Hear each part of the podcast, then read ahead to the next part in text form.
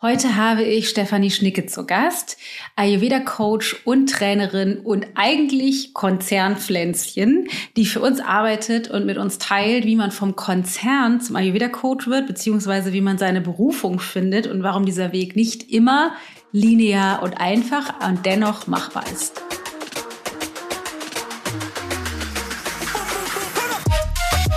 Ich hatte beispielsweise lange den Glaubenssatz, ich konnte vieles gut, aber ich konnte halt nichts perfekt. Ne? Ich, und ich wusste auch nicht, was will ich ähm, haargenau machen. Eine große Leidenschaft.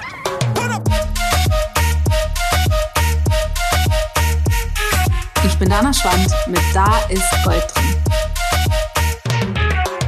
Ich freue mich sehr, dass Steffi heute dabei ist. Steffi arbeitet für uns. Seit vielen Jahren sind wir schon, begleiten uns gegenseitig oder unser Weg äh, ist verwoben seit ungefähr fünf Jahren. Und ähm, Steffi hat einfach einen krassen Weg zurückgelegt in der Zeit von so einem klassischen Konzern hinzu, dass sie mittlerweile bei uns arbeitet, diverse Ausbildungen gemacht hat, unter anderem bei Jana Schaffenberg ähm, aber aus dieser Konzernwelt rauszusteigen, den mutigen Schritt zu gehen, Sabbatjahr, BWL-Studium, also wirklich super spannender Prozess. Hör unbedingt rein. Ich freue mich, wenn du da ganz viel von mitnehmen kannst. Da steckt eine ganze Menge drin, gerade wenn du auf dem Weg bist zu deiner Berufung.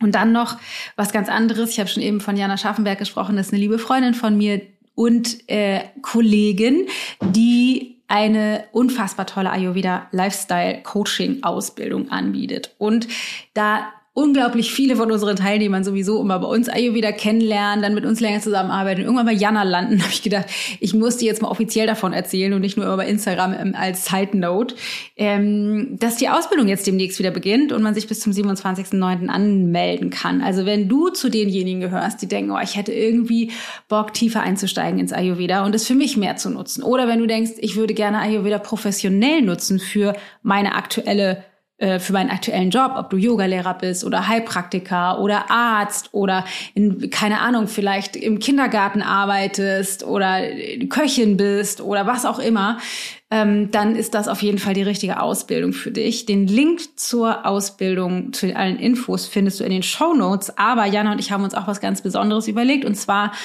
ähm, gehen wir zusammen live auf meinem Dana Schwand Instagram-Kanal am 13. Montag, also Montag, den 13. September um 20 Uhr abends gehen wir auf Instagram live und sprechen über Ayurveda als Beruf, insbesondere ihre Ausbildung, die Ayurveda Lifestyle Coaching Ausbildung, so dass du alle Fragen stellen kannst, wenn dich das irgendwie interessiert. Ist das was für dich? Passt das zu dem, was du machen möchtest? Oder, oder, oder. Es geht da ne, in der Ausbildung darum, professionelle Beratungs- oder Coaching-Gespräche zu äh, führen zu können. Du lernst, wie du so Anamnesetechniken einsetzt, wie du das didaktisch vernünftig aufbaust, aber auch, wie du so ein Business tatsächlich ganzheitlich und nachhaltig nach den ayurvedischen Prinzipien aufbauen kannst. Du ähm, lernst, wie du präventive Ayurveda- und Yoga-Pakete schnüren kannst, so als Coach Coaching-Paket. Du lernst auch, wie du das eins zu eins anwenden kannst, wie du Yoga-Stunden oder Workshops oder Retreats mit ayurvedischen Inhalten konzipieren kannst. Ähm, also es ist wirklich komplex, egal ob du jetzt online oder offline das nutzen würdest oder einfach nur persönlich für dich nutzen willst, es ist wirklich alles dabei. Aber mehr dazu am 13.09. abends um 20 Uhr auf dem Instagram-Kanal. Wenn du da nicht kannst, mach nichts. Wir speichern das Gespräch ab und dann kannst du das im Nachhinein dir angucken. Äh, beziehungsweise wir posten auch den Link zur Ausbildung in den Show Notes. Dann kannst du dir das auch alles en Detail anschauen. Also wollte ich dir nicht vorenthalten. Die ist einfach sensationell. Steffi, von der du jetzt das Gespräch hörst, die hat auch die Ausbildung gemacht. Noch eine weitere Frau aus unserem ähm, von unseren Mitarbeitern, der haben wir die auch finanziert, die Ausbildung. In unserem größeren Mentorenteam, da gibt es, glaube ich, drei oder vier, die gerade aktuell oder in der Ausbildung sind oder schon letztens äh, das letzte Semester waren oder den letzten Durchgang waren. Also äh, ich glaube, das ist die vierte oder fünfte Runde, die Jana das macht. Es lohnt sich auf jeden Fall, falls du tiefer ins wieder einsteigen möchtest oder das als Beruf oder berufsbegleitend für was auch immer du das machen möchtest, einsetzen möchtest. In diesem Sinne wünsche ich dir jetzt erstmal, ach nein, einen habe ich noch. ich wollte gerade dir schon viel Spaß wünschen.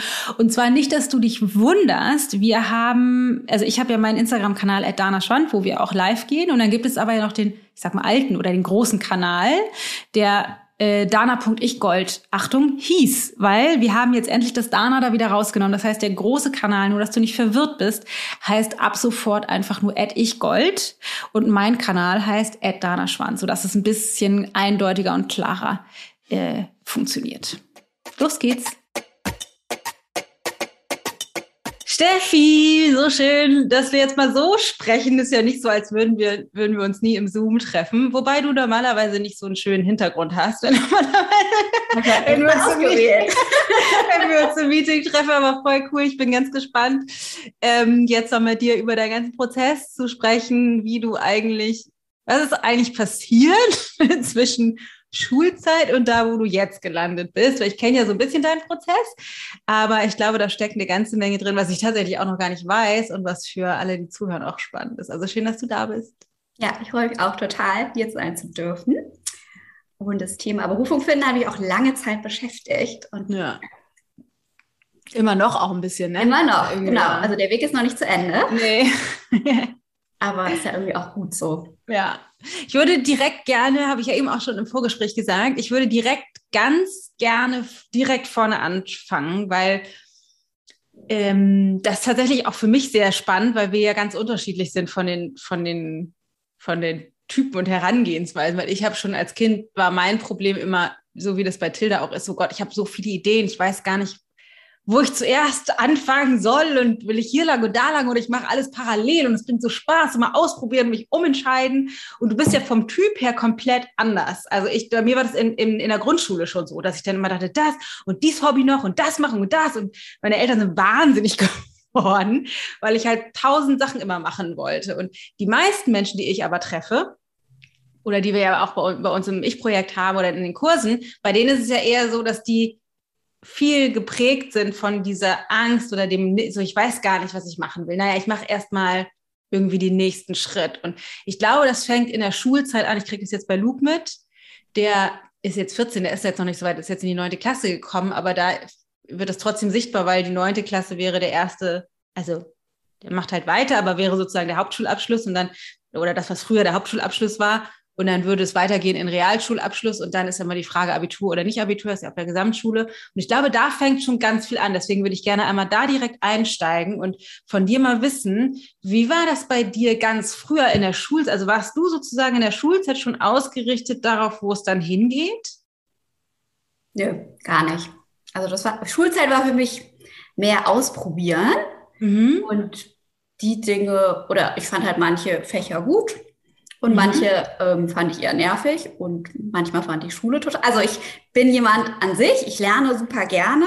Mhm. Also ich bin auch sehr früh eingeschult worden mit fünf, weil ich unbedingt in die Schule gehen wollte.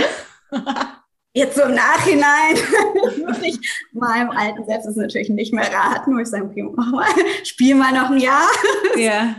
Aber ähm, also ich liebe es, neue Sachen zu lernen. Und in der Schule ähm, ja, hat mir manches viel Spaß gemacht, auch am Lernen und manches am System einfach dann irgendwie nicht gefallen oder mir war dann auch langweilig. Aber ich wusste nie so klar, wo will ich denn wirklich hin.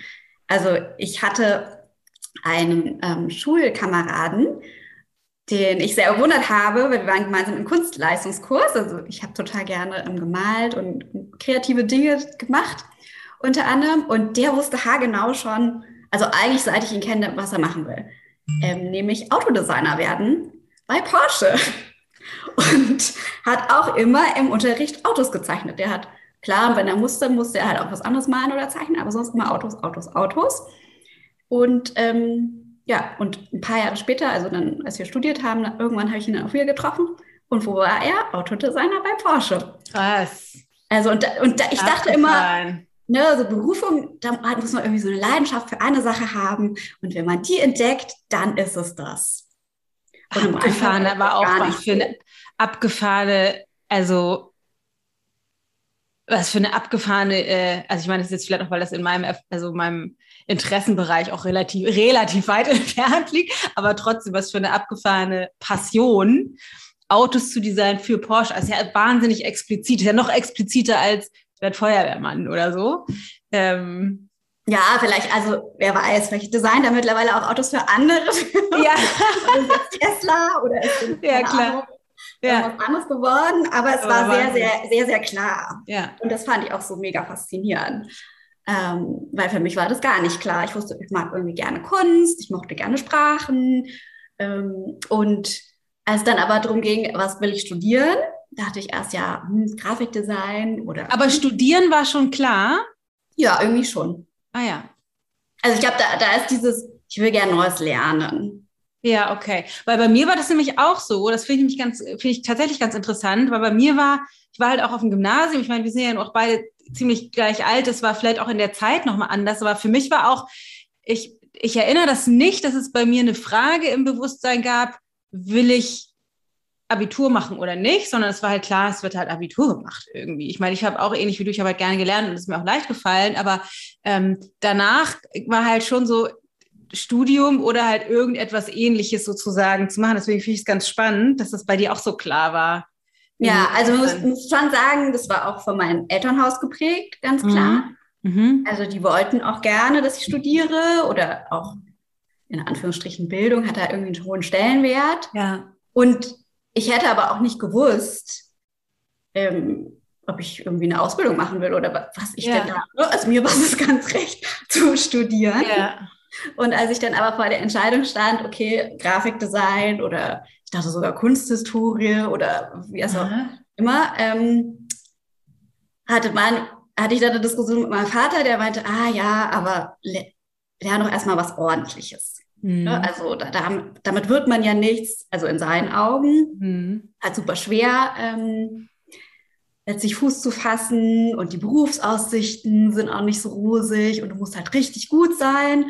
Und dann habe ich angefangen, daran zu zweifeln, ob das mein Weg ist und dachte mir so, ja cool, was ist denn ein Studium, wo ich möglichst viele Möglichkeiten habe und wo ich mich nur nicht festlegen muss, mhm. was aber mich ähm, auch interessiert irgendwie und bin äh, Wunder bei BWL gelandet. Ja. Finde ich super abgefahren. Das ist was, was in meinem äh, Feld überhaupt ist nicht, nicht, überhaupt nicht aufgetaucht. Es gab gar keine. Es ist nicht, es war nicht in meinem Entsche Entscheidungsspielraum sozusagen rein. Aber ich finde es krass, weil du ja schon diesen starken kreativen Aspekt auch hast. Der mhm. hat da ja nicht so stattgefunden dann, oder? Nee. Nee. Nee, also mein, mein Vater hat dann gewisse Bedingungen gestellt und damals, also, und hat das BWL-Studium war dann irgendwie attraktiver, weil da hatte ich finanzielle Unterstützung ja. ähm, und so weiter. Und bei dem anderen wäre ich halt völlig allein äh, gewesen. Ja. Und ähm, damals hatte ich da nicht den Mut. Ja. Ähm, und habe mich das irgendwie nicht getraut, mhm. den Weg einzuschlagen. Und das ist auch das Spannende, aber da komme ich vielleicht später noch hinzu. Ähm, genau, also ich habe dann erstmal BWL studiert. Das war auch irgendwie ganz interessant. Also es gab, es war so ein bisschen wie in der Schule. Es gab Fächer, die fand ich super spannend, wie strategisches Management oder Marketing oder Wirtschaftspsychologie. Und dann gab es so die eher klassischen BWLer-Fächer, wie so Buchhaltung, Recht, Bilanzen und so, die mich auch nicht, mir nicht so wahnsinnig viel Spaß gemacht ja. haben. Aber ähm, ich habe hab mir das Studium dann total schön gestaltet. Also ich war dann auch im Ausland mehrmals, habe Praktika gemacht, habe ähm, dann auch ein Doppelstudium angefangen, weil ich fand irgendwie die neuen Technologien, es war damals noch ja Anfang 2000, der 2000, wo ja Internet und Mobilfunktechnologien, mobiles Internet, das spross gerade so langsam mhm. ähm, bei den Kinderschuhen und das war ich total spannend und habe das dann gemacht ähm, so nebenbei. Und ja, letztlich war es irgendwie gut. Dann ist allerdings die Internetblase geplatzt, mhm. als ich fertig war mit dem Studium. Und niemand wollte Leute haben, die sich mit diesen neuen Technologien beschäftigt haben. ähm, dann habe ich ein bisschen länger noch gebraucht. Also ich habe dann nochmal so ein Zusatzstudium aufgesetzt, ein bisschen länger Job gesucht. Und ja, bin dann irgendwie aber so drin geblieben in meiner BWLer-Welt. Also ich hatte dann gar nicht mehr an Grafik oder Kunst oder irgendwas anderes gedacht. Das habe ich halt privat gerne gemacht. Ich habe immer noch gemalt oder bin gerne ins Museum gegangen und habe mich, glaube ich, innerlich aber irgendwie damit abgefunden, ja, dann bin ich jetzt halt BWLer. Also ich war nicht der typische BWLer, mhm. aber ähm, es hat mir auch Spaß gemacht zum großen Teil.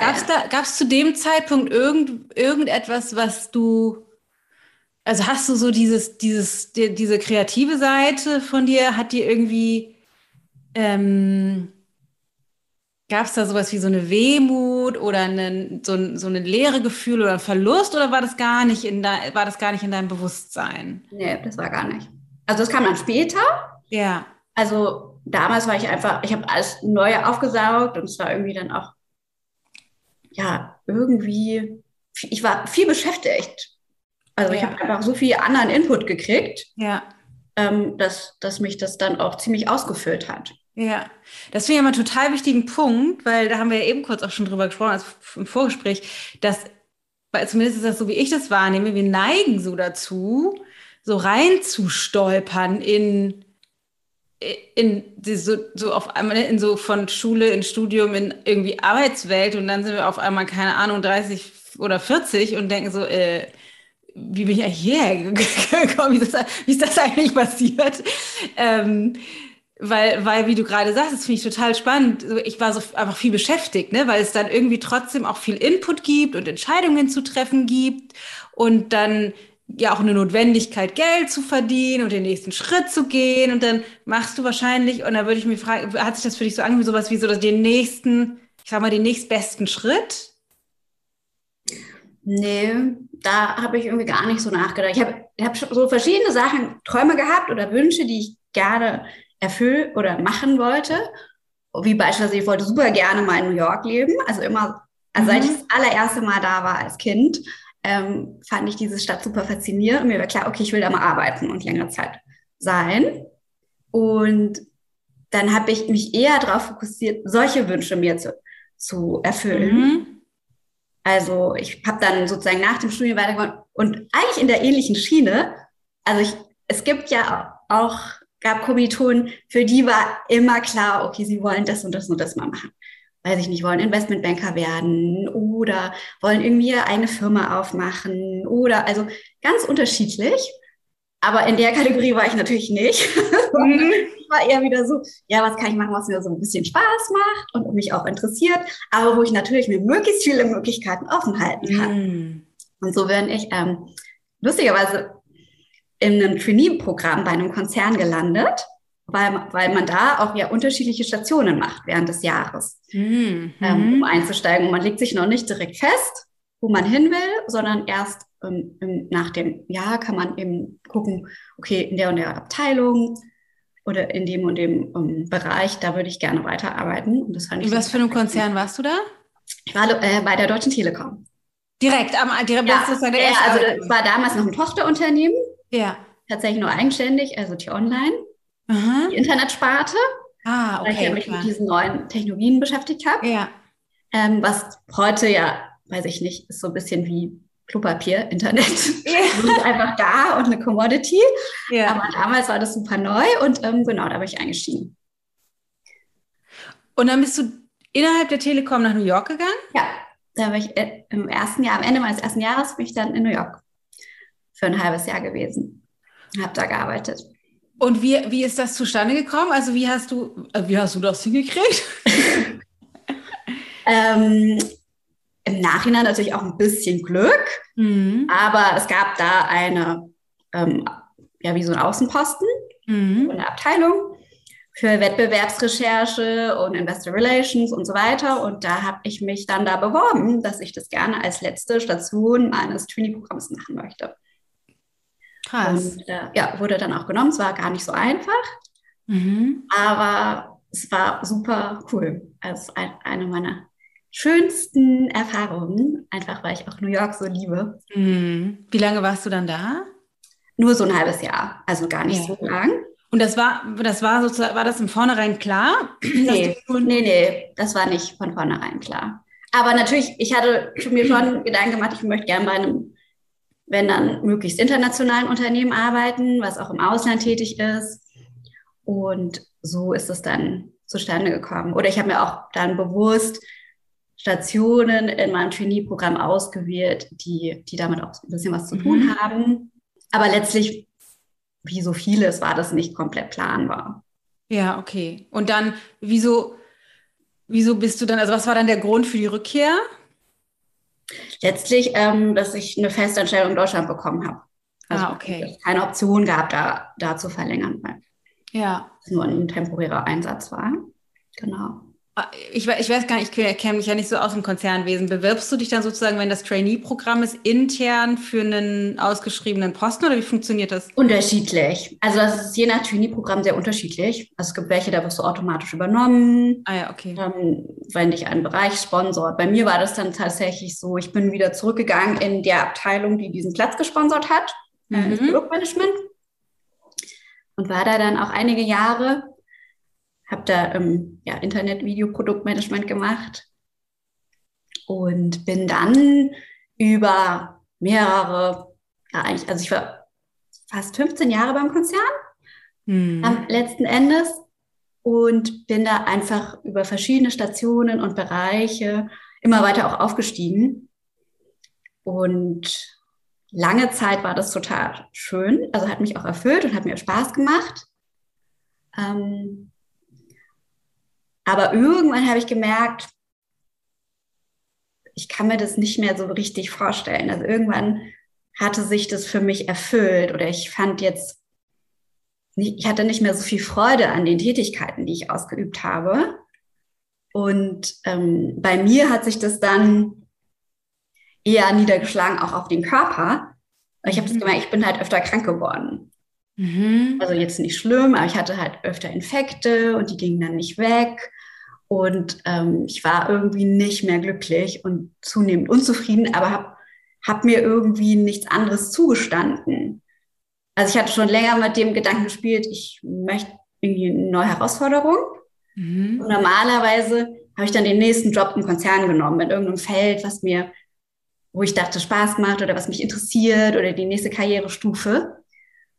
Und irgendwann habe ich aber innerhalb des Konzerns nicht, nichts mehr gesehen, was mir attraktiv erschien für mich mhm. persönlich. Oder habe dann auch Angebote gekriegt, Dinge zu tun, ähm, die auf dem Papier toll aussahen, aber wo ich mhm. irgendwie gemerkt habe, oh, da habe ich irgendwie überhaupt keine Lust zu. Mhm. Ähm, und das war komisch oder war ungewohnt für mich. Mhm. Weil normalerweise hätte, hätte ich, hätte ich dann irgendwie so eine Chance wahrgenommen, mhm. den nächsten Schritt gemacht. Und dann habe ich irgendwie geguckt, okay, was gefällt mir denn alles nicht? Ähm, weil ich glaube, wir Menschen oft die Tendenz haben, eher zu gucken, was funktioniert nicht und die Fehler zu finden, anstatt mich damit auseinanderzusetzen, was will ich denn wirklich oder wo, wo würde ich stattdessen hingehen wollen.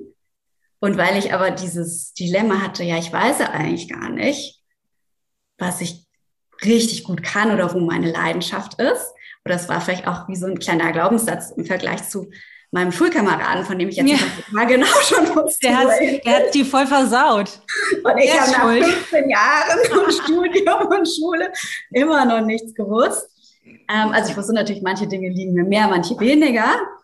Aber habe mich da wirklich nicht so auseinandergesetzt. Und dann kam tatsächlich dieser Teil der Reue, ne, wo ich rückblickend gesagt habe, ja, kein Wunder, du wolltest ja auch mal Grafik studieren. Ah war völlig falsch, BWL zu nehmen oder so. Oder hättest du mal, oh ne, und dann kamen so die Gedanken, ja, hättest wärst du damals noch ein bisschen mutiger gewesen oder hättest du mir auf deine Intuition gehört und so weiter. Ähm, was jetzt so im Nachhinein, ich glaube, überhaupt gar keinen Sinn macht, aber was ist eine Tendenz, die wir oft haben. Ähm, aber letztlich, und das ist dann tatsächlich eher mehr durch die Arbeit oder ja ganz viel Beschäftigung mit Persönlichkeitsentwicklung gekommen, wäre ich überhaupt nicht an dem Punkt heute, mhm. wenn ich damals eine andere Entscheidung gefällt hätte. Und für irgendwas ist es gut, dass ich das damals nicht gemacht habe. Ich weiß noch nicht ganz genau wofür, aber letztlich das BWL-Studium und ähm, meine Berufserfahrung hat mir natürlich auch viel gebracht im Nachhinein. Und ich finde da immer den Satz von Steve Jobs, der hat mal gesagt, ne, man kann das irgendwie so im Nachhinein die Punkte verbinden in seinem Leben. Ja. Wie nach vorne, wie so beim Malen mit Zahlen, ähm, mhm. geht halt erst im Rückblick und vorausschauend müssen das einfach irgendwie leben und manchmal macht es noch keinen Sinn und das war eigentlich total inspirierend. Also auch für mich, weil es mir mehr so Vertrauen gibt. Irgendein Baustein oder für irgendeinen Baustein war es gut. Und letztlich ja auch in unserer Zusammenarbeit. Es war schon mhm. irgendwie gut, dass ich BWL studiert habe. Auf jeden Fall. Für uns war das schon gut. Sein, sonst wären uns wahrscheinlich nie begegnet. ich würde gerne noch ein eine, einen, einen kleinen Schritt nochmal zurückgehen, weil mich würde interessieren, ob es in diesen ganzen 15 Jahren, weil es kam dann irgendwann so ein, es kam irgendwann dieses, die, die, Angebote oder das, was der nächste, also du warst nicht mehr so ganz zufrieden und das der nächste Schritt, also die, auch die Angebote haben dich irgendwie nicht, nicht mehr inspiriert. Aber gab es zwischen, zwischenzeitlich sozusagen in diesen 15 Jahren, ähm, gab es da immer mal wieder oder kontinuierlich oder so irgendwie so Gefühle von, ich bin hier nicht so ganz richtig oder warst du da total fein oder gab es irgendwie sozusagen Aspekte in dem Job, die haben dir gefallen, aber bestimmte Aspekte nicht? Also es gibt ja, ne, viele sagen dann so, oh, Geld stimmt und meine Kollegen sind so toll, der Job ist so lala. Oder andersrum, in anderen Facetten. Ich mache einfach so gerne, was ich mache, aber der Job ist eigentlich viel zu weit weg und ich kriege nicht so viel Geld. Oder was auch immer. Es gibt ja immer so Facetten. Wie war das bei dir? Also es gab natürlich schon beides. Also Aspekte, die ich total gerne mochte und Aspekte, die mir auch nicht so gut gefallen haben. Also sowohl am Job als auch am Umfeld. Also meist, mit den Menschen habe ich meistens sehr, sehr gerne zusammengearbeitet. Mhm. Also insbesondere den, den, direkten Teams oder Abteilungen, mit denen ich zu tun hatte. Und ähm, was mir aber am Ende keinen Spaß gemacht hat, war beispielsweise die, die Politik. Weil je höher man im Konzern aufsteigt, desto mehr Politik oder in den Abteilungen, wo ich dann tätig war, gab es halt ganz viel diese Machtkämpfe und Spielchen. Und mhm. das war, das liegt mir einfach nicht so mhm. persönlich. Also ich kann das schon, wenn ich muss, aber ich muss mich da eher zwingen, als dass mir das Spaß macht. Ja. Das wurde zunehmend mehr beispielsweise. Ja. Es ging weniger um den Inhalt, der Arbeit und oder des Projekts, sondern dann wirklich eher, wer hat die meiste Macht und wer dann darf denn entscheiden oder manche ja, ja. ewig hingezogen. Also es gab so Dinge, die einfach, glaube ich, vielleicht auch ja mit der Zeit mehr geworden sind, die mir dann aber nicht mehr so gefallen haben mhm. oder ja, die dann auch irgendwie oder teilweise, ne, ich bin im Konzern eigentlich, ich habe angefangen als Teil eines kleinen und wie so ein kleinen Startups innerhalb eines großen Konzerns. Mhm. Vielen Freiheitsgraden und auch unabhängig. Und irgendwann wurde das äh, zurückgenommen von der Börse und eingegliedert in den Konzern. Und dann galten natürlich andere Regeln. Ähm, es war nicht mehr so dynamisch und auch das hatte Auswirkungen auf mein Arbeitsumfeld. Und ich will gar nicht sagen, dass es ähm, ja letztlich schlecht ist bei der Deutschen Telekom überhaupt nicht. Also ich weiß, mit, da gibt es viele, viele Initiativen, die das auch aufbrechen, diese vielleicht ein bisschen verkrusteten Strukturen mittlerweile mhm. und auch neue Arbeitsmodelle.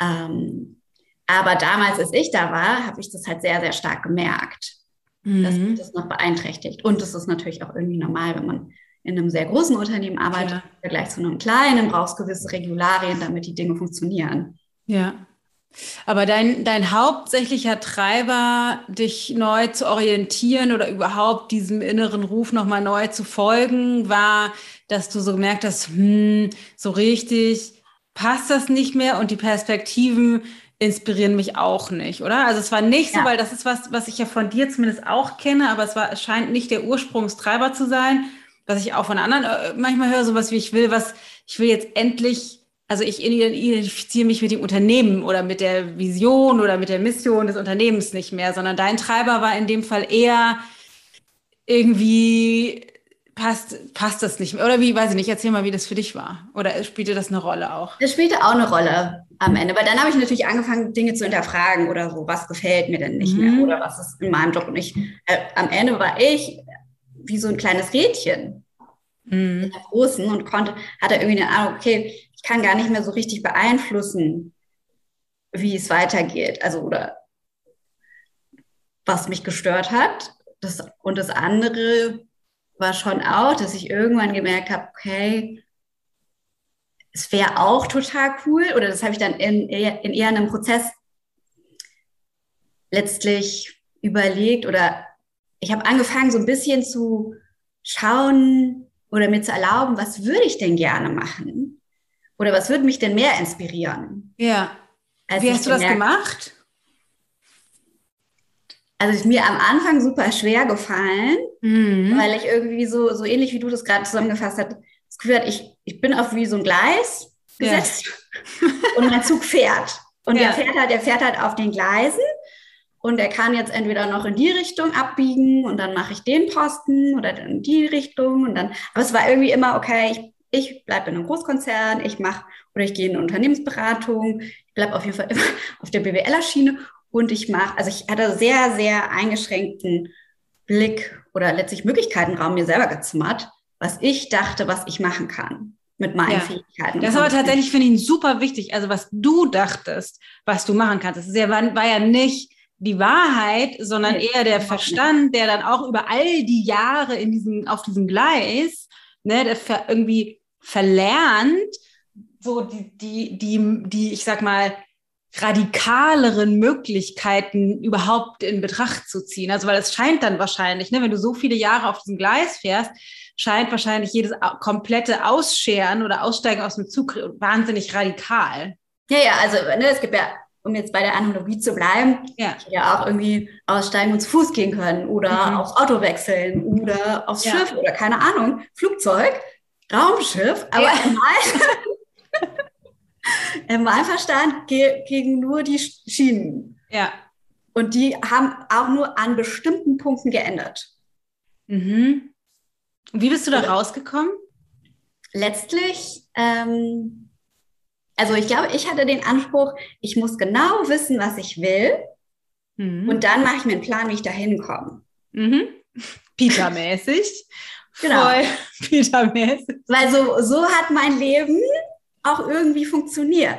Zwar gab es ja. da schon Unabwägbarkeiten, auch in der Karriere und so, aber so grundsätzlich hat es so funktioniert. Ja. Ähm, und als ich aber angefangen habe, mir mal zu erlauben, und das ist mir super schwer gefallen am Anfang, einfach mal unabhängig von den Umständen, in denen ich lebe, zu, mich zu fragen, wenn alles möglich wäre, so unrealistisch es ist, was wäre es denn? Oder was, was würde mir überhaupt Freude machen? Oder was würde ich gerne tun? ähm, kamen mir neue Ideen, wie beispielsweise schon sowas, was du gesagt hattest. Deswegen hat mich das daran erinnert, dass ich mir dachte, ja, es wäre total cool für ein Unternehmen zu arbeiten, wo ich noch mehr hinter den Produkten stehe und wo mhm. ich wirklich denke, ey, ich kann irgendwie einen Sinn dahinter sehen und mhm. Menschen helfen. Mhm. Oder ähm, zu einem Thema, was, was mich total fasziniert oder was mir Freude bereitet. Ähm, und habe dann so langsam angefangen, mir zu überlegen, was es ist, wusste aber immer noch nicht genau, welcher Bereich, welche Richtung, wo soll es denn sein. Ähm, und parallel dazu, das ist ja auch immer ganz interessant, ähm, weil ich war sehr stark im Verstand. Ich wollte immer alles mit meinem Verstand und rational planen. Und äh, mein Körper hat dann gesagt, nee. Da mal hinschauen. Da ist nämlich echt irgendwas, was du nicht angucken willst. Und hat dann platt gesagt mir Infekte geschickt. Und mhm. ich war dann mhm. zu Hause und also echt unzufrieden, weil ich irgendwie viel meiner Motivation aus dem Tun und beschäftigt sein und auch arbeiten. Also nur mhm. meine Identität war sehr stark an Arbeiten und auch Freude an der Arbeit und gerne was leisten geknüpft. Und das viel ja, und auch, was du gerade sagst, ich, ich unterbreche dich mal ganz kurz, äh, dieses Beschäftigtsein, das hatten wir ja vorhin auch schon. Das finde ich voll spannend, weil ähm, ich glaube, das haben, wie haben wir so viel, ich weiß nicht, ob das auch vielleicht so ein deutsches Ding ist, dieses Machen, also so viel irgendwie einfach im Tun sein und gar keinen Raum haben, also fühle ich mich auch schon selber total drin, wieder keinen Raum haben für dieses tiefere Forschen. Mhm. Ähm, was will ich eigentlich? Weil da braucht es natürlich schon auch irgendwie ein gewisses, gewisses Maß an, ich sag mal, wirklich tatsächlich Zeit und so, also so Space, weil du ja raus musst aus diesem hochgetakteten, also so diese, diesem Tempo auf dem Gleis sozusagen, ne, um da, um da zurückzufinden. Deswegen ist es natürlich voll smart, finde ich, äh, vom, vom Universum oder von deinem Körper. Und ich glaube, das passiert vielen von uns. Äh, mhm. so, so, so bremsen. Ne? Ich meine, du hattest, ich sag mal, das ist ein bisschen blöd, das Glücks, dass es halt nur Infekte waren und jetzt keine ernsthaften schlimmeren Krankheiten oder was dann manchmal ja auch andere Sachen irgendwie, also Roadblocks irgendwie kommen, die einen irgendwie so komplett erstmal rausschallern. Aber voll geil, dann jetzt so retrospektiv zu gucken, ja, voll gut, dass du voll gut, dass du so viel krank warst. Ja, ja, voll. ich war das natürlich richtig scheiße. Ja, ja, aber auch für diejenigen, die vielleicht jetzt, weißt du, für diejenigen, die jetzt vielleicht gerade in dieser Phase stecken und die ganze ja, Zeit ja, ja, also wenn man drinsteckt, ist nicht so cool, aber es ist tatsächlich ein Geschenk. Ja. Also, und ich glaube, mein Geschenk kam jetzt nicht in Form von, ich bin dann, während ich krank war, draufgekommen, was ich machen will. So war es nicht. Sondern über Umwege. Ich ja. habe mir dann überlegt, okay, weil die Schulmedizin konnte mir damals nicht helfen. Die hat gesagt, oh, gut Vitamine nehmen und weniger Stress und, ne, und mach mal Yoga, habe ich auch alles gemacht und trotzdem ist das nicht so unbedingt besser geworden. Und ich habe dann, ähm, ich weiß gar nicht, über Zufall, also über Yoga bin ich dann zum, aufs Ayurveda gestoßen und habe jemanden kennengelernt, der meinte, ja, ist doch super, ähm, mach mal so eine Kur weil da regenerierst du total tief mhm. und ähm, wirst auch vor allem, ich hatte auch Allergien und an, andere so Zipperlein, dann wirst du dann all deine Allergien los. Ähm, du bist nicht mehr so infektanfällig, mhm. das tut dir total gut, ähm, die ganzen Systeme und entspannt und dann habe ich das auch gemacht. Also weil eine Sache, die ich immer super gerne gemacht habe, war Urlaub oder Reisen. Das war so, so mein Gegenpol. Also ich habe mhm. super viel und gerne gearbeitet und da war ich auch immer on, also immer busy und aktiv. Und im Urlaub, das war so mein Modus, okay, da mache ich überhaupt nichts. Also vielleicht mache ich Yoga, vielleicht reise ich ein bisschen, ähm, aber das war so zum Abschalten. Aber ich bin da nicht auf die Idee gekommen, also da habe mir schon immer vorgenommen, mich mit Dingen zu beschäftigen, wo will ich denn wirklich hin. Aber war dann so erschöpft, dass ich und hatte erstmal keinen Bock, mich mit irgendwas zu beschäftigen, dass mhm. ich einfach nur das Leben genossen habe. Und dann war ich aber auf dieser Ayurveda-Kur in Sri Lanka was aber ja auch voll klassisch ist, ne? Jetzt, wo du das sagst. Entschuldigung, dass ich dir jetzt direkt nochmal unterräuche, weil das glaube ich ja so klassisch, ne? Wie auch dieses sich vornehme, geil, dann haben wir, haben wir, kenne ich auch, habe ich Zeit, mich voll Bock, dann werde ich mal den Schrank ausmisten und mich damit beschäftigen und dieses Buch lesen und diesen Kurs nochmal machen und mal gucken, ne? Also so dieses Klassische und dann hast du frei und denkst so, oh nee, schon wieder Programm, deswegen irgendwie voll, voll spannend. Also, Entschuldigung, bist du auf Kur gefahren nach Sri Lanka? Genau, ja. Und das war auch super. Also es war nicht immer angenehm, muss man sagen. Ja, nee. Auch wie so ein Detox ist und giftet ja auch, wie du weißt, auf allen ja. Ebenen. Also nicht nur körperlich, sondern auch seelisch und emotional. Und da kam auch einiges raus und das war mir davor überhaupt nicht klar. Mhm. Also, aber jetzt mal unabhängig davon, weil das ist ein anderes Thema, kam ich zurück und war total gestärkt. Aber warte mal ganz kurz, aber ist ja vielleicht gar nicht, was ich meine, weil das Detoxen, das macht ja schon Sinn irgendwie. Das ist ja schon ein wichtiger Baustein in deinem Prozess. Und vielleicht kann das ja sogar auch eine Hilfe sein, wenn du so feststeckst, was ja nicht heißt, du musst jetzt irgendwie losgehen und dann deine Leidenschaft fürs Ayurveda entdecken, aber es kann ja trotzdem eine Hilfe sein, zu sagen, ich mache jetzt mal einen Detox, egal ob ich jetzt irgendwie auf eine Panchakarma-Kur fahre oder ich mache Home Detox oder ich, ne, für unser neues Buch im Januar, ähm, mache ja. das guck, ne, macht das halt, also wirklich nutzt das auch mal auf einer ganz anderen Ebene, nicht nur um jetzt, keine Ahnung, zwei Kilo zu verlieren, sondern auch mal, um mir so bewusst diesen inneren Space zu erschaffen, sozusagen, mhm. oder? Ja, das auch. Also damals war ich da noch nicht, muss ich nee. aber ehrlicherweise ja. zugeben. Ja. Diese wurden nicht aus den Gründen gemacht.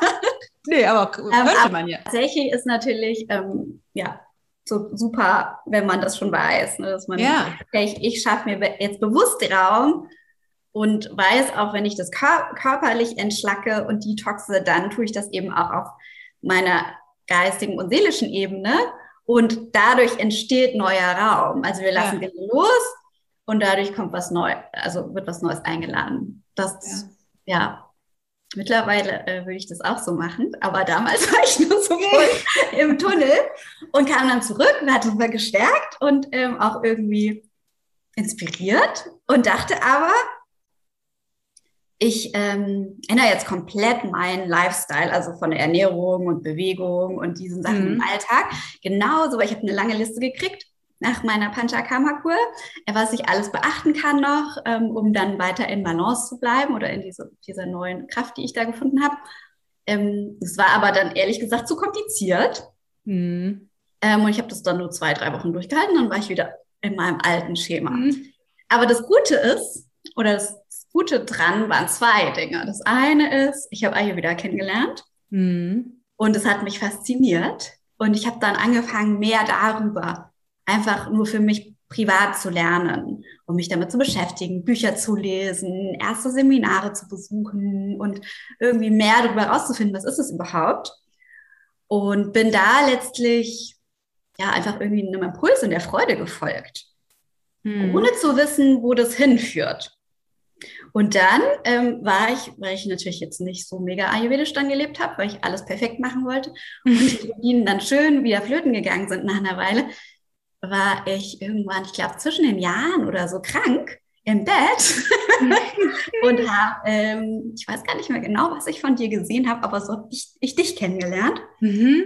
Ähm, Wieder krank im Bett. Deswegen ja. voll geil, dass du krank warst. ja, ja, genau. Weil, ähm, und mich für das Ich-Projekt damals angemeldet. Mhm. Ne, mit dem Wunsch, einerseits mehr über Ayurveda zu lernen, aber andererseits natürlich auch wieder was für meine Gesundheit zu tun, weil ich es halt noch nicht in Anführungsstrichen gecheckt habe, mhm. das im Alltag anzuwenden und ähm, da fitter zu bleiben. Mhm. Genau, und so kamen so zwei Punkte in mein Leben. Und oh, ja, parallel habe ich mich weiter damit beschäftigt, was will ich denn gerne? aber bin dann auch wieder so ein bisschen in meinen normalen Berufsalltag eingetaucht. Auf der Schiene halt, ne? Ja, war dann wieder schön auf der Schiene. Mein Flug hat wieder Gas gegeben. Mhm. Und ähm, habe aber, und das ist das Schöne, halt weiter mich mit Ayurveda beschäftigt. Ich habe dann irgendwie angefangen, auch mehr so persönliche Weiterentwicklung zu machen, zu anderen Aspekten, Dinge zu hinterfragen, die mir dann geholfen haben, zu checken, dass es vielleicht auch ein Leben abseits der Schiene gibt oder die, mhm. überhaupt die Möglichkeit. ja. Ne? Und das ist, glaube ich, so der Clou. Wenn wir es erst, also wenn nur so ein kleines bisschen unseres Verstands so eine kleine Ecke aufmacht und dann sagt, okay, es gibt vielleicht die Möglichkeit, so unwahrscheinlich das auch ist. Mhm. Und am Anfang habe ich gedacht, ja, für mich funktioniert das nicht. Und, aber einfach mal theoretisch drüber nachdenken und sich erlauben, andere Dinge zu denken und auch verrückte Ideen. Ja, also mir erschien das damals total verrückt. Ich habe mir gedacht, okay, wie will ich es gerne haben, wenn ich den perfekten Job hätte? Ja, ich will irgendwie gerne flexibel zeitlich arbeiten. Ich will mir das irgendwie mehr selbst einteilen können. Und also ich hatte, muss man dazu sagen, einen sehr getakteten Berufsalltag mit ganz vielen Meetings und ich habe auch gependelt. Also ich war dann morgen schon irgendwie, also Wochenend gependelt, war dann im ICE. Und dann habe ich da schon gearbeitet, dann war ich im Büro mhm. und so. Also es war sehr, sehr ähm, durchgetaktet und fremdbestimmt. Also weil nicht ich die Termine beispielsweise vorgegeben habe, sondern natürlich die Chefs und die Vorstandssitzungen und so weiter. Und ich dachte mir, boah, das wäre total cool. Oder wenn ich auch mehr von zu Hause arbeiten könnte. Oder ne, also ich habe dann so angefangen, auch so, so kleine eher Parameter mir zu überlegen. Gar nicht mhm. mal so der Inhalt. Ich wusste immer noch nicht genau, was will ich denn. Und ich hatte aber so ein paar, wie so Eckpfeiler. Also ich will gern für ein Unternehmen arbeiten hinter der Mission. Oder ja, wo ich den Sinn sehe und dahinter stehe. Mehr, mhm. noch mehr. Ich will gerne flexibler arbeiten. Ich will was haben, was mir Spaß macht, wo ich meine Talente einbringen kann. Und ähm, ich weiß gar nicht wie, aber das, das habe ich auch durch dich, glaube ich, kennengelernt, dieses ähm, die Zone of Genius nach dem Modell von Gay Hendricks. Mhm. lieb, wirklich mal zu schauen, was sind die Dinge, die mir Spaß machen und die ich gut kann. Was sind die Dinge, die ich gut kann, mir aber keinen Spaß machen? Und was sind Dinge, die ich gar nicht kann ähm, aber das hatte ich sowieso schon ausgeklammert. Aber eher zu gucken, was macht mir wirklich Spaß und Freude und was kann ich gut.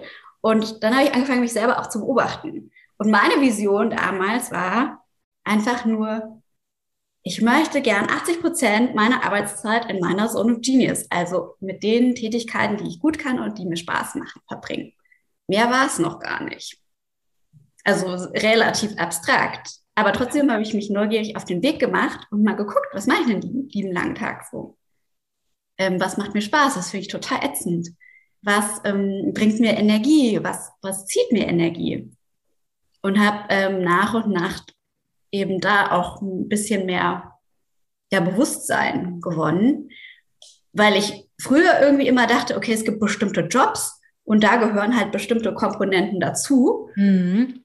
Und entweder du findest die gut oder nicht so gut, aber dann musst du halt den Job finden, der die Komponenten hat, die die am, die am meisten entsprechen. Aber mir wäre jetzt nicht in den Sinn gekommen, irgendwie, also so, so crazy das im Nachhinein für mich klingt, ich weiß es gar nicht aussprechen, zu sagen, ich erschaffe mir den Job, mhm. der, der halt genauso ist, wie ich, ich das haben will. Mhm. Aber ja, es war Aber auch eine voll spannende Kom Komponente, ne? Weil gerade wenn du halt aus einem Konzern kommst oder aus einem, weiß ich nicht, groß, sagen wir mal größeren, größeren Unternehmen oder lange auf irgendeiner Schiene bist, kann ja, man kann ja auch sein, dass man, keine Ahnung, ich habe Friseursalon oder so, ne? Und bin da aber seit zehn Jahren oder sowas. Das kann ja auch, kann ja was, was ganz anderes, muss ja gar nicht Konzern sein. Ähm, aber desto, desto schwerer, wie wir das ja vorhin schon hatten, ist es so rechts und links zu gucken, aber desto schwerer ist es ja auch auszubrechen. Und ich glaube, das wird in der Gesellschaft immer, zumindest in unserer Bubble, wahrscheinlich ist es auch nur in unserer Bubble immer, immer möglicher, aber dass, dass wir so sehr daherkommen, es gibt halt ein Berufsbild und dann muss ich halt gucken, dass ich da irgendwie reinpasse oder dass du halt Stellenausschreibungen dir anguckst und dann denkst halt, naja, wenn so 70 Prozent nett sind, dann ist halt okay. Aber dass man dann so sowas wie ich, ich muss in diese Schablone passen oder so, ne? Also es gibt so sowas so wie vorgefertigte Möglichkeiten und ich nehme die am wenigsten schlimme oder, oder so. Oder das, wo, wo mich zumindest ein Großteil von inspiriert. Und natürlich gibt es ganz viele Sachen daran, die mir nicht gefallen. Das ist so wie so mitgekauft immer. Ja, wir, ne ja, also wir nehmen es oft als selbstverständlich. Ja, genau. Das, also wir fragen das dann gar nicht. Oder ja. ich will gar nicht sagen, ähm, dass alle das machen. Es gibt bestimmt auch Leute, die das anders sehen, aber ich auf jeden Fall. Und ich habe hab mich auch mit vielen Freunden unterhalten und auch in meinem Prozess währenddessen oder auch jetzt. Und das ist oft wirklich das, was, was die uns oder wo wir uns selber die größten Grenzen selber auferlegen. Mhm. Ohne das mitzukriegen halt. Ne? Ohne das mitzukriegen. Das heißt jetzt natürlich nicht, wenn ich das dann auch irgendwie neu denke, dann ist automatisch gleich alles möglich. Das nicht. Ähm, mhm. Aber wenn, erst wenn ich die Grenze wegmache und aufbreche, wird es überhaupt möglich. Mhm. Nur sonst, sonst geht es halt gar nicht, wenn wir es selber so zuhalten.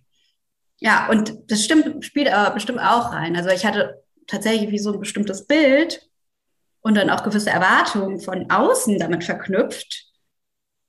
Und die wollte ich auch gerne erfüllen, aber habe dann irgendwann vergessen, das zu hinterfragen, ob das auch für mich stimmig ist. Mhm.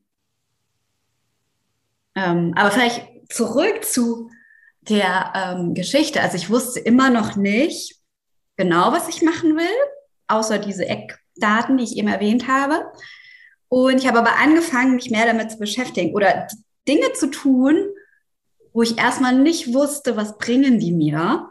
Ähm, aber sie haben mir Freude gemacht. Also, wie ich schon sagte, ich habe mich mehr mit Ayurveda beschäftigt. Ich habe Seminare dann zu persönlicher Weiterentwicklung besucht. Ich habe angefangen, ähm, ja, mit dir zusammenzuarbeiten. Und als ich dann nicht mehr Kundin war und es die Möglichkeit gab, andere zu begleiten als Alumni im Programm, fand ich das total spannend ähm, und habe das einfach weitergemacht, weil ich Freude daran hatte. Also ich habe irgendwann angefangen, mhm. so die mhm. Dinge, die mir also so gut es ging, neben meinem Berufsalltag, die mir Freude bringen, ähm, zu verfolgen. Und irgendwann äh, wollte ich dann mal ausprobieren, okay, oder ich hatte immer schon einen Wunsch, ich möchte mal ein bisschen mehr reisen und auch eine längere Auszeit vom Job nehmen und ähm, habe dann mir ein halbes Jahr Sabbatical genommen, was auch ein bisschen längerer Prozess war, aber das ist zum Beispiel die schöne Seite auch in einem Konzern, dass das relativ einfach möglich ist. Und ja, habe dann angefangen, äh, mehr mit euch auch zusammenzuarbeiten, und Matthias. Und ich kann mich noch erinnern, aus irgendeinem Impuls dachte ich, okay, es wäre cool, wenn ich den und den Plan für euch mache. Also ich glaube, es war irgendwas vom Material in einem der Online-Programme, wo ich dachte, oh, es wäre doch schöner, wenn man das so und so macht. Mhm. Und dann habe ich dir das angeboten und gesagt, was hältst du denn davon? Und so kam es zustande. Dass ich immer mehr so im Hintergrund an so Strukturen, Roadmaps oder Plänen oder auch Materialneugestaltung oder mitgearbeitet habe. Ein kleinen Bausteinchen für als, als du damals ähm, deine Online-Programme neu gestaltet hast oder neu eingeführt, beigesteuert habe, einfach weil ich Freude dran hatte. Mhm. Und alles nebenbei. Ähm, ja, und dann gehe ich wieder zurück in den Konzern ähm, aber mit, mit irgendwie einer Idee, dass ich vielleicht was anderes machen könnte. Und letztlich hat es schon eine Weile gedauert, bis ich dann nochmal ein Sabbatical genommen habe und dann gesagt habe, okay, ich hätte jetzt Lust, in der Zeit für euch so frei zu arbeiten, auch ein mhm. bisschen projektmäßiger und länger, um zu gucken, wohin das führt.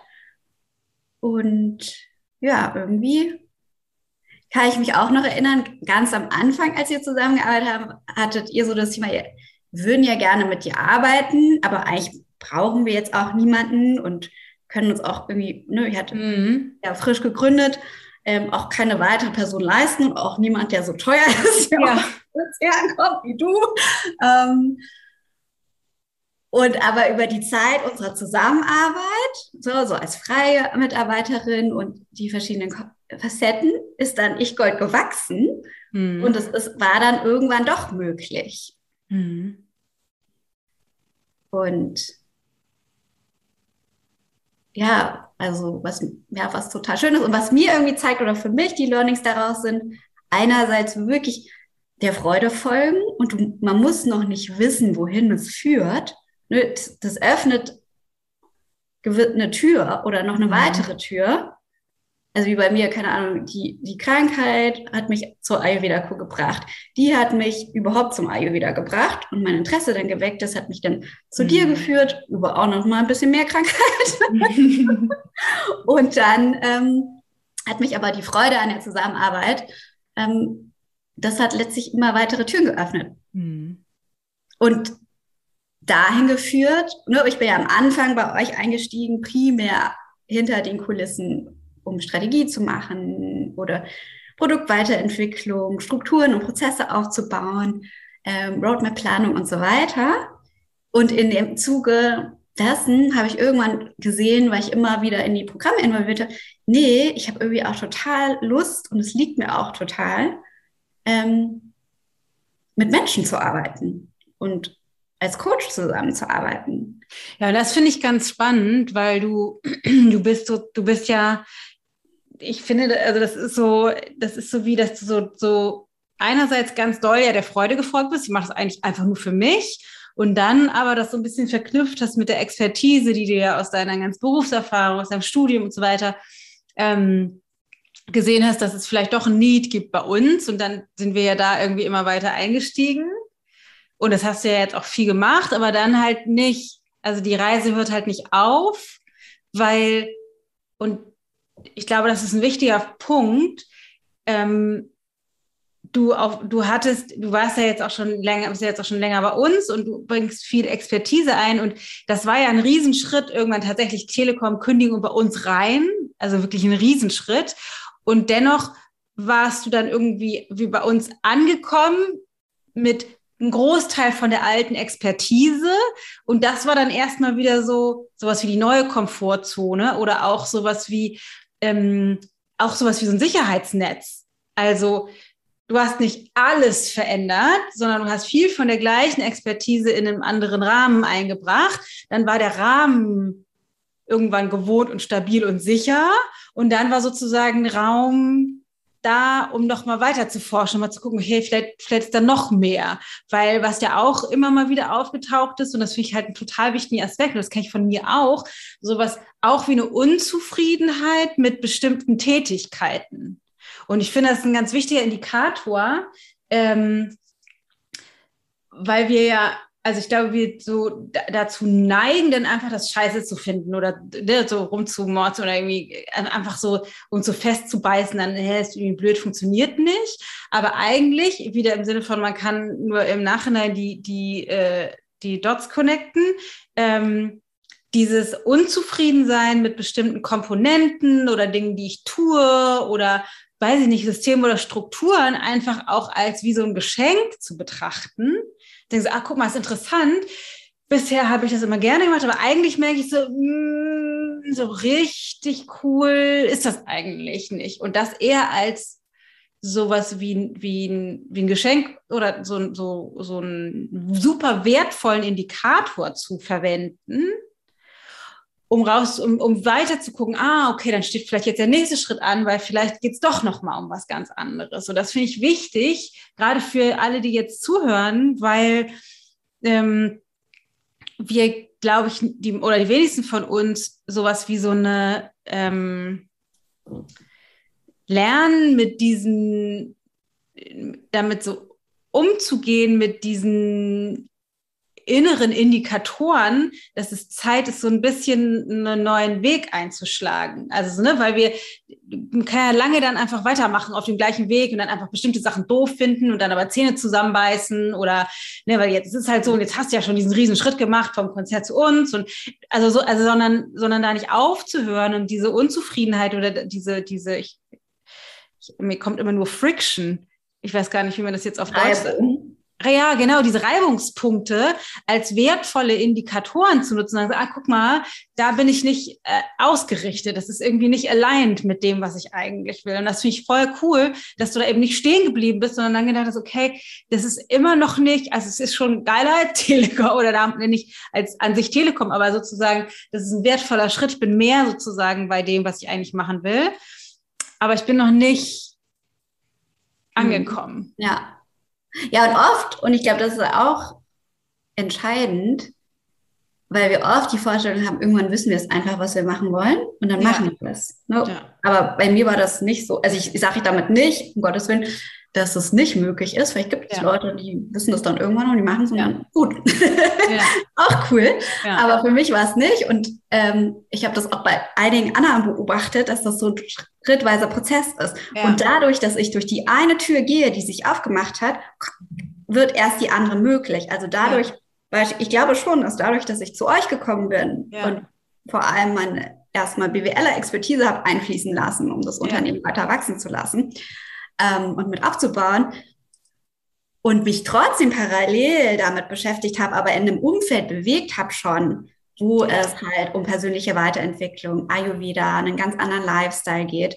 Ähm, erst dadurch wurde es möglich für mich zu entdecken, ah, da schlummern noch andere Dinge, die ich mhm. wirklich gerne machen will. Das konnte ich, glaube ich, vorher nie sehen. Also hättest ja. du mir vor 15 Jahren erzählt, ich werde mal Coach, ich mache was mit Ayurveda, den Vogel gezeigt. Ja. Hätte ich dir damals auch nicht erzählt, da war ich auch auf einem anderen Weg. Da hätte ich wahrscheinlich eher gesagt, mach mal Grafikdesign, so wie ich. ja, vielleicht. Ja, ja, genau. Also deswegen. Und es wurde erst dadurch möglich. Ja. Und dann auch, vielleicht um nochmal zurückzukommen zu diesem Modell, was du ja auch so toll beschrieben hast in deinem letzten Buch Made for More von Gay Hendricks, dieser Zone of Genius mhm. und die, mhm. die Zone davor ist aber Zone of Excellence. Excellence. Also die Dinge, die du richtig gut kannst, die machen dir auch irgendwie ein bisschen Freude, aber halt nicht so richtig viel. Ja, das ist die gefährlichste. Das ist die gefährlichste, dass man da stecken bleibt. Ja. Weil da, das, und da, glaube ich, kommt dann das, was du gerade angesprochen hast, dass man da diesen inneren ja, Widerstand bekommt, dass man es irgendwie blöd findet, mhm. wenn es sich erfüllt hat aber trotzdem nicht ändert, weil man kann es ja so gut. Ja. Und ja, es funktioniert auch irgendwie. Und meistens, also ich zumindest habe ich da sehr lange mit identifiziert, weil das war halt das, was, das habe ich in einem anderen Umfeld, ähm, aber jahrelang gemacht und das habe ich halt da auch gemacht jetzt bei Ich Gold. Hm. Und mir überhaupt zu erlauben, zu sagen, hm, nee, das ist irgendwie nicht das Ende der Fahnenstange oder da scheint noch mehr zu sein und da irgendwie hinzugucken und wieder anzufangen, ne, die Übung, die ich davor gemacht habe, gucken, was macht mir denn Spaß, was gibt mir Energie, was gefällt mir nicht so ähm, und so weiter. Ähm, ja. Und dann vor allen Dingen nicht von der Reue-Seite wieder vom Pferd zu fallen. Also dann zu sagen, so oh Gott, ich habe es doch alles es waren doch die letzten 15 oder mittlerweile vielleicht auch 20 Jahre waren doch vergebens. Ich hätte das sozusagen anders machen sollen, weil ich glaube, das ist auch ein wichtiger Faktor, der viele davon abhält, sich selbst die Wahrheit zu sagen, weil es immer so eine große Angst gibt, wenn ich mir wirklich die Wahrheit sage, ich will jetzt nicht in der Strategie und Struktur und so arbeiten, sondern eigentlich will ich Coach und Trainerin sein, ähm, dann bedeutet das, ich habe 20 Jahre meines Lebens äh, verschenkt. Und weil das so ein großer Schmerzpunkt ist, wenn wir da in diese Reuefalle tappen, wollen wir uns das nicht erlauben, das zu sehen, dass, dass die Freude eigentlich woanders hingeht. Aber du, ja. kann, du hättest weder vor 20 Jahren, noch vor 15, noch vor 10, noch vor drei, noch vor zwei Jahren diesen Weg gehen können. Also es war nichts von dem, was war, war vergebens. Es geht gar nicht. Weil die, es gab die Tür zum Coach und Trainer, gab's, die gab es nicht. Die hätte es auch nicht vorher geben können. Ja, ja, und das ist, glaube ich, so, also das ist irgendwie so dieses Bewusstsein zu haben, mein ganzer Weg mit vielleicht seinen Umwegen und Schleifen, der war halt nötig, ja. damit ich heute hier bin oder dass ja. wir hier sprechen. Ja. Und ja, aber das war tatsächlich bei mir auch lange. Ja. Was, ähm, wo ich irgendwie dachte, also auch diese Reue hatte, dieses Gefühl, kann nicht sein, dass ich jetzt so und so viele Jahre dahin gearbeitet habe. Ja. Und jetzt bin ich kurz vor der nächsten Karrierestufe und jetzt habe ich keinen Bock mehr. Mhm. Wie blöd ist das denn? Oder jetzt will ich auf einmal was anderes machen. Und der, der Clou ist aber, das war ja nicht umsonst. Nee. Also ich glaube, dass ich, dass ich auch, auch für, für meine Tätigkeit jetzt als Trainer und Coach, auch da habe ich schon verschiedenste Punkte im Konzern gehabt, wo ich genau so ähnliche Tätigkeiten ausgeübt habe, in einer völlig anderen Funktion, aber beispielsweise das Führungskräfte dabei beraten oder ja. ähm, Mitarbeiter coachen oder so. Ja. Aber ähm, das hätte ich nie so definiert. Das war mhm. ein Bestandteil einer, einer ganz anderen Aufgabe. Und trotzdem, so im Nachhinein, ja, machen da die Punkte wieder Sinn. Oder kann man die Punkte überhaupt sehen? Ja, genau. Und ich möchte gerne auf einen super wichtigen Punkt noch eingehen, oder da würde ich, würde ich dich bitten, nochmal was zu, zu sagen, weil man würde dann ja jetzt denken, okay, du gehst immer mehr in deine Zone of Genius, dann müsste das ja jetzt alles super leicht sein. Super leicht und tiefenentspannt und es müsste dir ja alles so zufliegen, weil es ist ja deine Zone of Genius. Tja, kann sein. Ist bei mir jetzt nicht so. Ja. und geht vielleicht, also ich glaube, ist schwierige Frage. Ich glaube, das ist einfach ein, wie so ein Wachstumsprozess. Und auch wenn das meine Zone of Genius ist, gibt es gewisse, wie glaube ich, Skills oder Fertigkeiten, die ich einfach auch trainiere, damit ich noch mehr das auslebe. Das ist eine. Und das andere ist, ähm, dass es halt ja nicht immer so einfach ist, loszulassen. Oder auch andersrum. Unser Gehirn ist ja eher darauf gepolt, dass wir in Sicherheit bleiben. Und sicher ist unsere Komfortzone, die Dinge, die wir halt zuvor schon gemacht haben, öfter wiederholt, ähm, weil wir das schon kennen. Und wenn wir neue Dinge ausprobieren, selbst wenn es die Zone of Genius ist, aber die halt noch nie so oft gemacht haben, ist es halt erstmal unangenehm und unbequem, fühlt sich irgendwie komisch an, dann kommen da irgendwie Dinge hoch oder auch Bedenken oder Zweifel oder Ängste. Ähm, und all das ist irgendwie normal und heißt jetzt nicht, dass, dass das nicht unsere Zone of Genius ist. Mhm. Ne, also es ist halt nicht, und auch wenn ich mir das so in meiner naiven Vorstellung ein Teil von mir wünschen würde, dass es dann irgendwie rosarot, Happy End easy.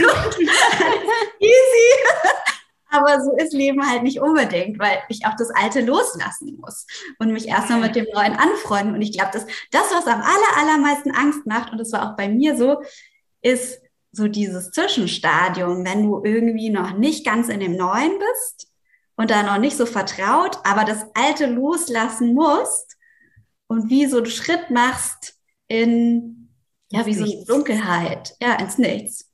Ja. Aber erst dadurch wird es möglich.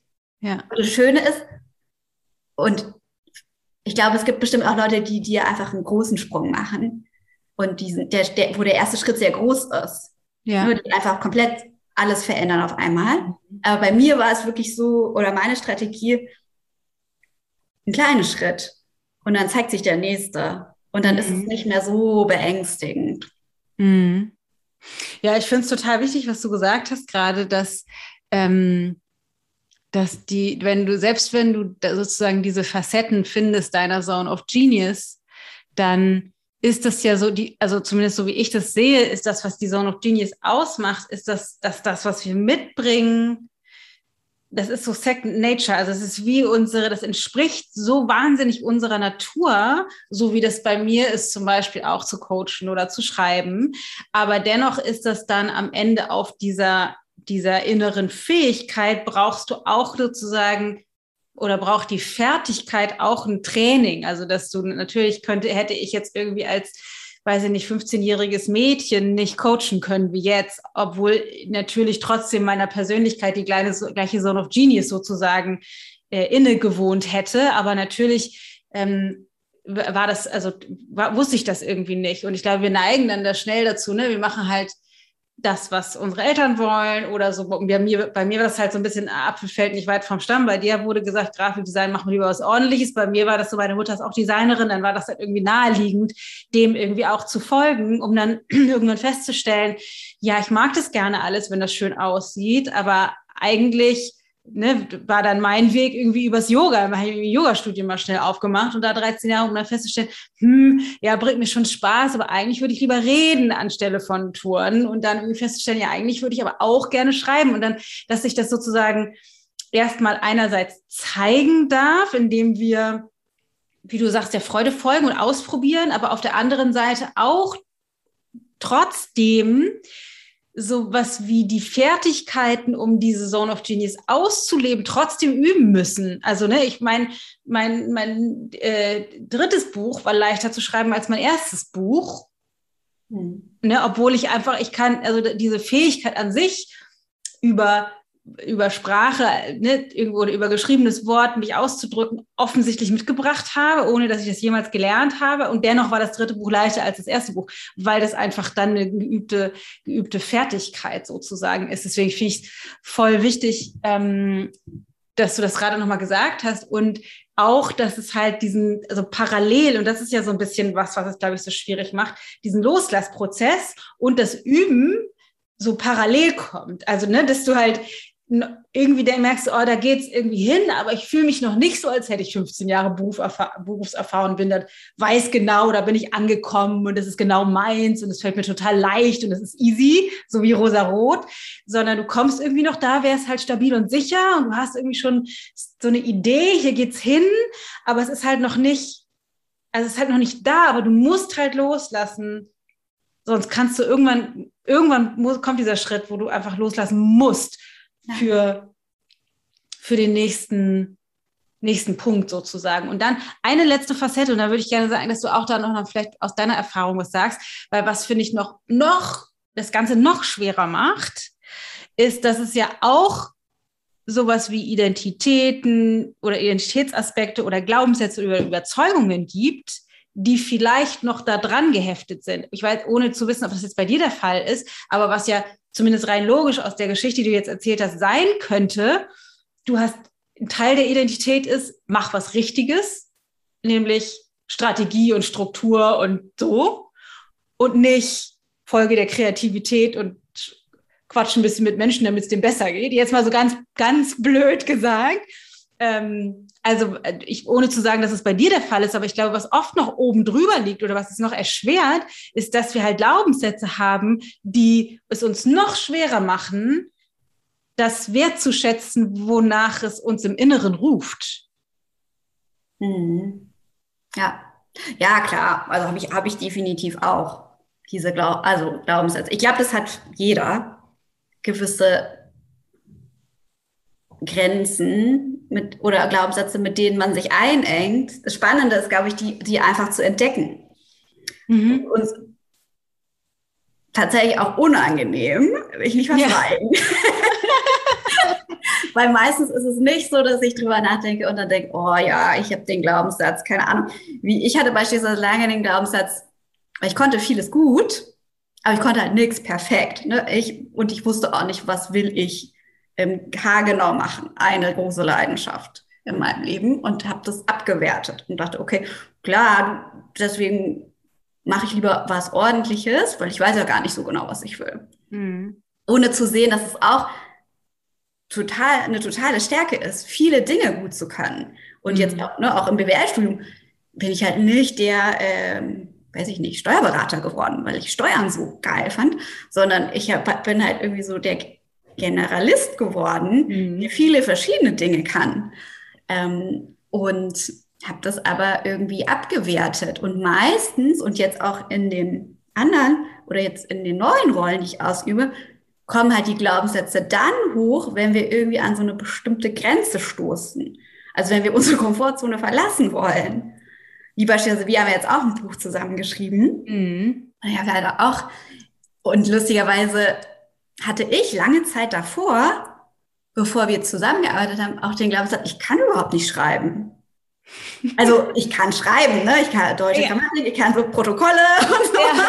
aber ich kann bestimmt kein Buch schreiben. Mhm. Bis ich mir dann irgendwann erlaubt habe zu sagen, also wenn das völliger Quatsch ist, ich folge eigentlich der, ich folge der Freude, weil ich habe gewissen Inhalt, der mich begeistert, den ich vermitteln will. Und ich schreibe jetzt einfach mal was. Und es hat mir total Spaß gemacht. Und natürlich habe ich mit dir einen starken Partner an der Seite, der jetzt schon mehrere Bücher geschrieben hat. Mhm. Und das so, dass in der Co-Produktion das total ähm, ein schönes Werk geworden ist.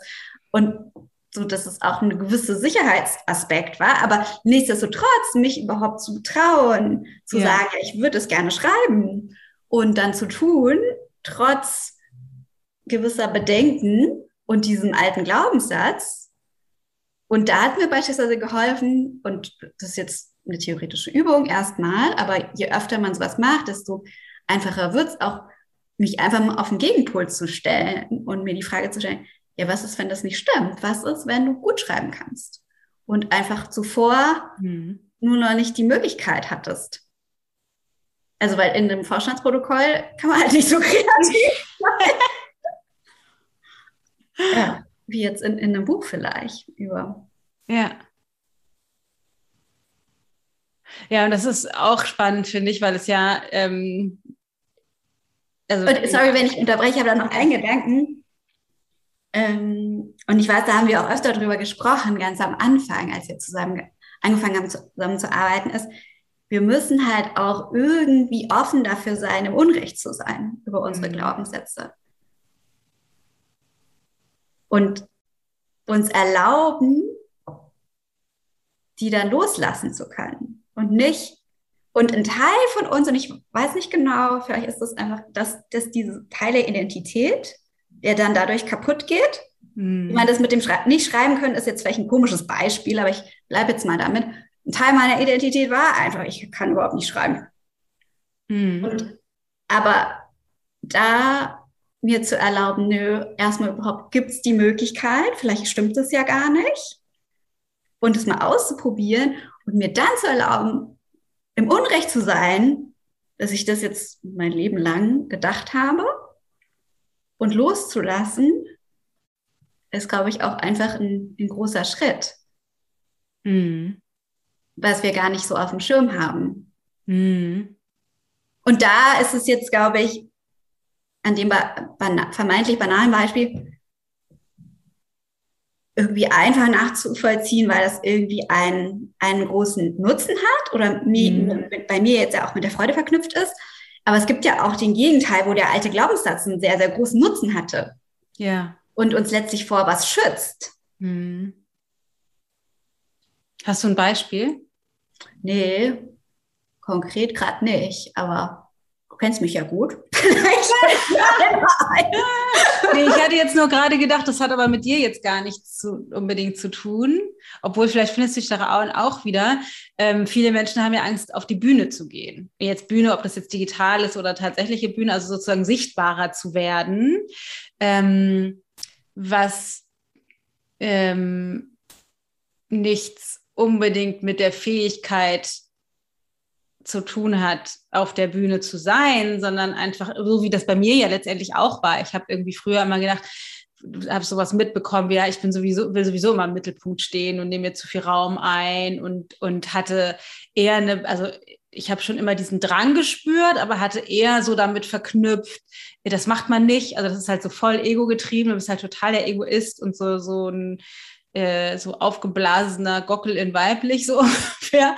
Ähm, und das da, da jetzt an dem Beispiel nur irgendwie um ein Thema rauszugreifen, das haben, glaube ich, zum Beispiel viele, was irgendwie unabhängig davon ist, ob äh, ich, das ist ja das, was ich in den letzten Jahren immer stärker merke, dass ich, ich bin irgendwie dazu da, um sichtbar zu sein. Aber es ist immer wieder, merke ich diesen, dieses alte System, was hochkommt, dass ich das aber irgendwie nicht darf. Also, ne, und das habe ich natürlich kann man ja auch gemessen am Ergebnis irgendwie viel dran gearbeitet und abgelegt, sonst wären wir nicht da, wo wir jetzt sind. Aber ähm, das wäre jetzt so ein Beispiel, glaube ich, für so einen Glaubenssatz, der einfach ja auch eine sowas wie so einen Schutz wahrscheinlich mal gebracht hat, weil vielleicht haben wir auch, keine Ahnung, in der Schule mal was irgendwie ein Referat vortragen müssen und sind total ausgelacht geworden oder so. Und dann war der Schutz halt, okay, ich gehe da nicht mehr hin, weil das will ich nie wieder erleben.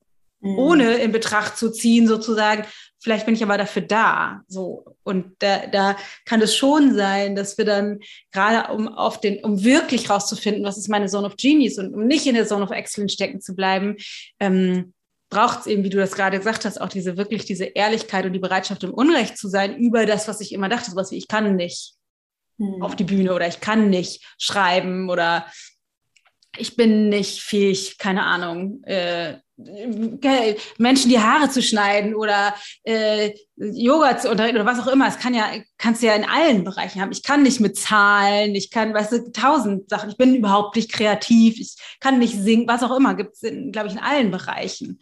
Ja. Ja, ich glaube, das, das auf jeden Fall. Also mir ist tatsächlich jetzt gerade ein Beispiel gekommen. Mhm. Ähm, weil ich glaube, ich lange mit meiner, also mit meiner beruflichen Identität vor allem verknüpft habe, ich arbeite hart mhm. und viel und das bringt mir auch Spaß. Ne? Und irgendwie, aber, also ich habe das positiv interpretiert. Ja.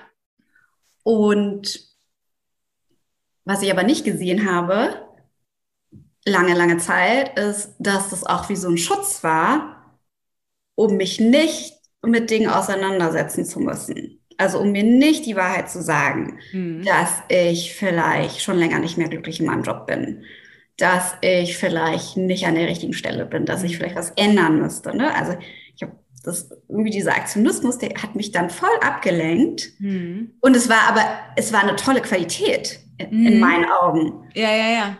Und mir selber dann ehrlich zu sagen, nee, es mhm. mag eine tolle Qualität sein, aber ja. du nutzt das, um sozusagen negativ, ja. also eher destruktiv, ja. und dann loszulassen und zu hinterfragen, bin das wirklich ich? Mhm. Oder ich hatte gerade noch, gerade wenn man aus so einer Konzernwelt kommt oder so eine Karriereleiter hochgeklettert ist, und ich weiß nicht, ob das jetzt bei dir so war, aber ich glaube, also bei vielen ist das, glaube ich, auch so, das hat auch was mit so einem gesellschaftlichen Status zu tun. Also, ne, sozusagen X äh, Einkommen im Jahr, äh, ich bin, keine Ahnung, Manager auf der und der Position oder so und so viele Leute. Und also sozusagen, das hat ja, kann ja auch was.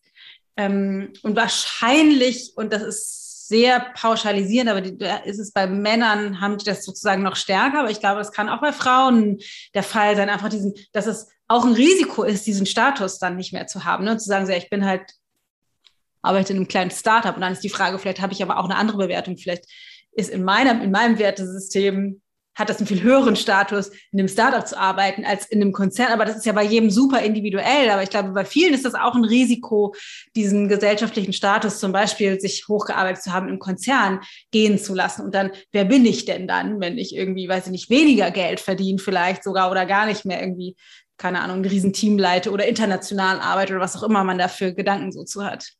Ja, ja, ja, das erinnert mich so ein bisschen an und das ist natürlich das Extrem, aber ich kann mich erinnern, als ich aufgehört, also als ich ja dann wirklich entschieden habe, ich höre auf bei der Telekom, ich ja. habe alles unterschrieben, die Verträge für den Ausstieg, ich habe bei euch unterschrieben für den Einstieg. Ja. Und dann die ersten Monate, und es war natürlich für mich auch anders vom, von einfach dem Umfeld der Arbeit. Also es war ja. zwar noch vor Corona, aber wir haben ja schon immer remote gearbeitet und mich darauf einzulassen. Es war so also sehr radikal und es war irgendwie auch unangenehm und ich wusste zwischendrin nicht. Und das war, glaube ich, für mich diese Phase, diese, dieser, was haben wir gesagt? Nicht Void, ähm, diese Lücke dazwischen. Ja, das Nichts. Und das Nichts, wo ich wirklich nicht mehr so genau wusste, wer bin ich überhaupt? Ja. Also im Job. Ja, ja. Ja, was halt ein Teil das Alte war nicht mehr und das Neue war noch nicht so richtig da. Ja. Ich war so ein bisschen am mich neu finden und das hat mich so ein bisschen erinnert an, es gibt ja in Japan die, diese sehr starke Kultur, dass Leute mit ihrem Job und ihrer Arbeit sich so krass identifizieren, dass wenn die dann gekündigt werden, teilweise begehen die Selbstmord Hm. oder auch im Ruhestand, weil dann einfach so ein großer Teil der Identität wegbricht und des Status und des Ansehens, was daran damit verknüpft ist. Mhm. Ähm, und ich meine, natürlich war das bei mir überhaupt nicht so extrem, aber Mhm. das, das ist, bringt es, glaube ich, so gut zum Ausdruck, Mhm. wie wir selber und natürlich aber auch die Gesellschaft ähm, da teilweise gewisse, ja, wie so Erwartungshaltungen verknüpfen und dadurch gewisse Glaubenssätze entstehen, an denen wir dann festhalten, die uns halt selber gar nicht gut tun. Mhm. Und Gott sei Dank leben wir ja in, in ja, letztlich in, in einer sich wandelnden Gesellschaft, wo es, glaube ich, auch immer mehr Gang und Gäbe wird, es in Frage zu stellen. Dieses Mhm. klassische, ne, ist es jetzt besser, in Anführungsstrichen, in einem Startup zu arbeiten oder in einem Konzern? Es kommt auf, es gibt kein besser. Also Nee. es kommt auf den, das Individuum an, was, Ja. was du letztlich willst. Ja. Ja, das finde ich auch total wichtig, weil es manchmal, zumindest in unserer Bubble, ja irgendwie oft sowas gibt. Du musst dich selbstständig machen als Ja, Coach und überhaupt Trainer. nicht. Alle Nee. müssen Coach und Trainer sein und müssen eigentlich sich selbstständig machen oder ein Unternehmen gründen. Das ist echt so, nee, nee, äh, überhaupt gar nicht. Nee, Ähm, und genau, das wäre ja auch nochmal wichtig, hier jetzt im Podcast zu sagen, an alle Hörer, ja. wenn du das hörst, das meinen wir, also meine ich persönlich Nee. überhaupt nicht. Ne? Mein Weg sollte eher so ein Beispiel sein, an verschiedenen Facetten, wie kann ich mehr ähm, mir das erlauben, der Freude zu folgen und ein, wenn ich unzufrieden bin in meinem Job, ja. einen neuen Kann ja auch der mir mehr Spaß macht. Genau, es kann ja auch, dachte ich gerade, es könnte ja auch genau andersrum sein, Ja. dass ich vielleicht irgendwie mitbekommen habe, keine Ahnung, wie so, ich habe den Friseursalon meiner Mutter übernommen und ähm, merke aber eigentlich so, nee, das eigentlich will ich das gar nicht. Eigentlich merke ich, ich habe viel mehr Lust, in einem Riesenteam zu arbeiten, große Sachen zu bewegen, nämlich eher dann in einen Konzern zu gehen und dann zu sagen, so, nee, ist voll geil, weil dann bin ich irgendwie ein Rädchen in so einer großen Maschine und das liegt mir halt total in diesen Strukturen, weil das gibt mir Halt und ich weiß genau, worauf ich mich einlasse und ne, das kann, kann ja genau so sein. Es ist, ist total ähm, ja, ähm, ich würde gerne aber eine, ein, eine Richtung noch mal einmal einschlagen. Und zwar ähm, genau, du bist ja, du bist sozusagen mit dem Ayurveda gestartet und dann bist du irgendwie bei uns mit ein bisschen in der Strategie. Und es gibt ja aber noch eine Facette, die dich so ein bisschen dahin ge, hingepusht hat oder zumindest diesen, diesen inneren Sog gefördert hat, dass du Lust hast, damit mehr zu machen, ähm, weil du, du bist ja ja, hast ja, wie wir aus dem Gallup Strengths Finder Test wissen, Wissbegier sehr weit oben. Also du lernst einfach ja wahnsinnig gerne und bist ständig irgendwie in Weiterbildung und Ausbildung und deswegen bist du ja irgendwann auch direkt gestartet und hast dann ähm, eine Ayurveda-Ausbildung gemacht. Also abgesehen von Coach und Trainer sozusagen bei mir. Und ähm, vielleicht kannst du dazu noch mal was sagen. Also wieso, wie bist du auf die Idee gekommen?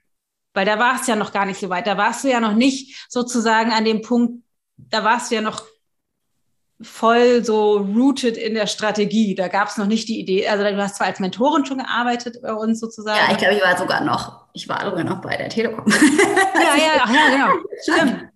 Ja, ähm, weiß ich auch nicht. Es gab irgendwann mal die Idee. Und, und, und anstatt das zu machen, was ich sonst gemacht habe, ne, ich habe, sonst hätte ich so gemacht, oh ja, so Pro- und Con-Listen und was bringt mir das denn und was ist denn dann das Ziel und das mache ich nur, wenn es sich lohnt oder ich weiß, wofür ich das tue, äh, habe ich gesagt, nö, ich finde das spannend. Und das Lustige war, die, die Ausbildung war auch so konzipiert damals, dass das primär schon für Leute war, die im Gesundheitsbereich gearbeitet haben. Also die entweder ja.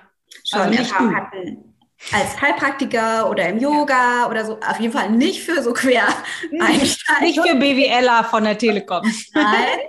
Und ich weiß, ich hatte dann, ähm, das war ja bei der, bei der Jana Scharfenberg, die ja auch Ja. eine gute Freundin von dir ist, ähm, noch ein Ausrichtungsgespräch mit ihr zur Ausbildung, wo ich bisschen auch fragen konnte, ne, ist es auch okay, wenn ich da völlig quer von der Seite? Und sie hat mich dann auch gefragt, ja, was machst du denn damit? Und ähm, ich habe irgendwie das geschildert, dass ich mit euch zusammenarbeite und ähm, generell mich das Thema einfach sehr fasziniert und ich aber glaube, dass ich da ähm, einfach auch ja einen guten Andockpunkt habe in der Arbeit zu ich, mit Ich-Gold. Mhm. Und habe es aber letztlich gemacht, einfach aus der Freude, weil ich Lust hatte. Mhm. Weil mich da, da, irgendwie angesprochen hat. Ähm, ja, und letztlich war es ein super Baustein im Nachhinein. Also ich im Rahmen, das ist so ähnlich wie davor, also ne, im Rahmen der Ausbildung, die ich gemacht habe, während ähm, dessen haben sich dann wieder neue Türen geöffnet. Mhm. Die Expertise, die ich da ähm, hatte, um, auch anwenden konnte, mhm. ähm, an, um in eins zu eins Gesprächen mit Teilnehmern für Ich Gold mhm. oder auch in der inhaltlichen Arbeit da gewisse Punkte beizusteuern. Und dadurch ähm, hat sich dann wieder mehr ergeben. Also das ist schon so wie so ein sukzessiver Prozess. Ich glaube, das, das war so bei mir der Muster, das Muster. Und tatsächlich wirklich den Impulsen also folgen, auch wenn wir noch nicht genau wissen, wo es hinführen soll. Ja. Ich glaube, das ist echt, ähm, das ist auch ein Thema, was mich gerade persönlich in meinem Prozess total äh, wirklich wie mit so einem Vorschlaghammer in jeder Ecke immer, mir immer wieder be begegnet. Dieses, das einfach Folge der Freude oder dem Bauchgefühl oder der Intuition oder was auch immer, wie man das so nennen will, der Herzensstimme, der Seele, keine Ahnung. Ähm, auch wenn du keine Ahnung hast, wo es hingeht oder fast noch radikaler. Wenn Verstand keinen Sinn macht. Wenn es überhaupt keinen Sinn macht, genau. Mach's, auch wenn es überhaupt, wenn es rein logisch überhaupt gar keinen Sinn macht. Also es ist einfach, äh, und das, das ist, das finde ich krass, weil das ist ja nichts, was so gang und gäbe ist, so gesellschaftlich, ganz im Gegenteil. Ähm, und wir sagen ja auch, oder man, ne, dass, dass wir irgendwie von der, von der Menschheit, dass, das so, dass die, die energetische Frequenz immer weiter steigt, dass das Bewusstsein sozusagen sich immer weiterentwickelt. Und mein Eindruck ist, dass wir ähm, frequenziell, wenn man das sagen will, in, an, einem, an einem guten Zeitpunkt der Menschheitsgeschichte stehen, um da, da irgendwie große Schritte zu machen. Also immer wieder mehr zu sagen, so, okay, es macht überhaupt keinen Sinn.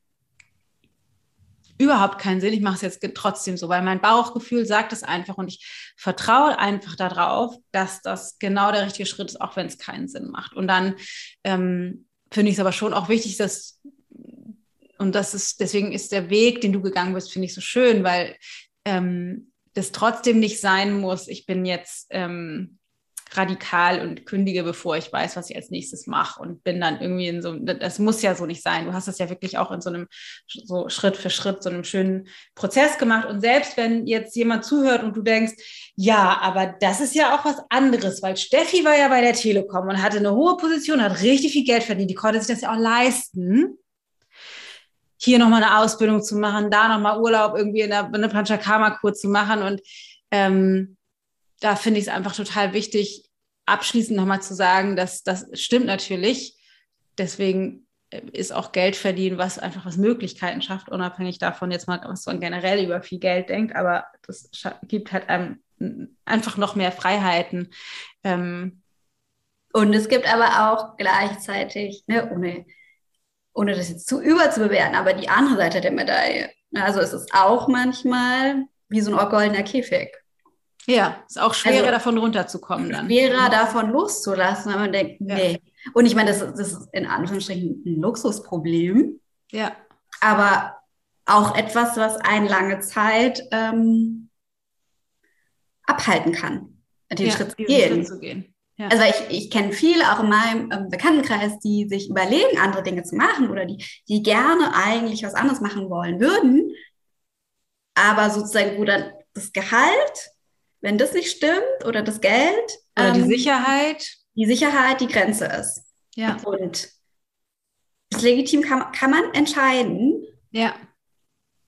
Und ich weiß, es war damals für mich schon auch, auch wenn ich gut verdient habe, oder gerade weil ich gut verdient habe und vielleicht ähm, auch schon Ersparnisse hatte, aber jetzt auch nicht so äh, riesengroße, eine Komponente, wo ich erstmal, ja, letztlich, wo es unangenehm für mich war, ja. zu sagen, ja, ich gehe jetzt äh, raus aus dem vermeintlich sicheren Konzern.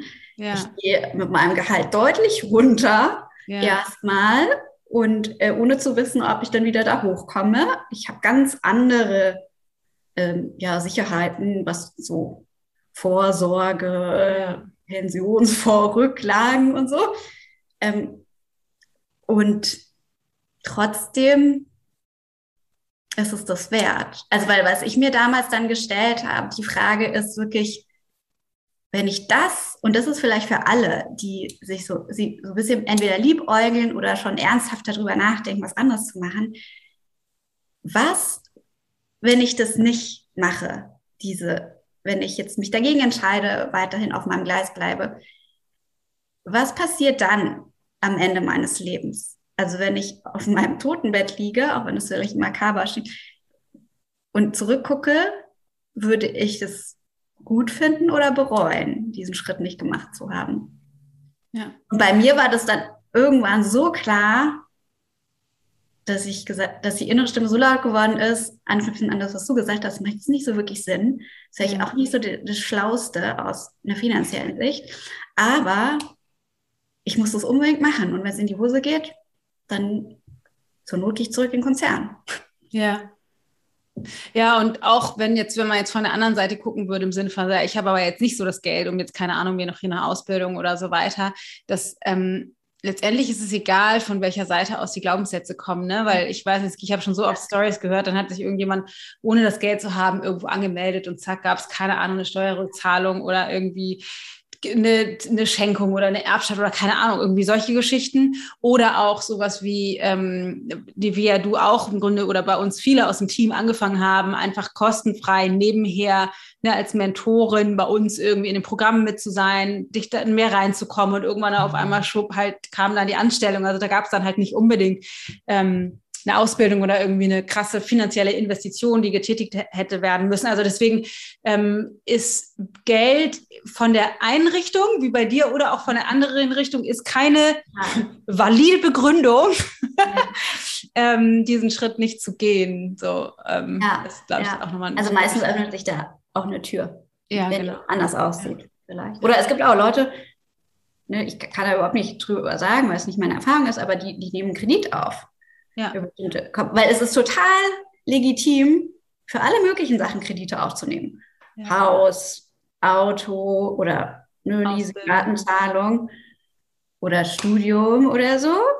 Aber so für, für dann Dinge, die wir selber in uns selbst investieren, die jetzt nicht unbedingt Sachwerte sind, da haben wir oft Bedenken. Und das ist meistens ein Investment, das hat den höchsten Return. Hm.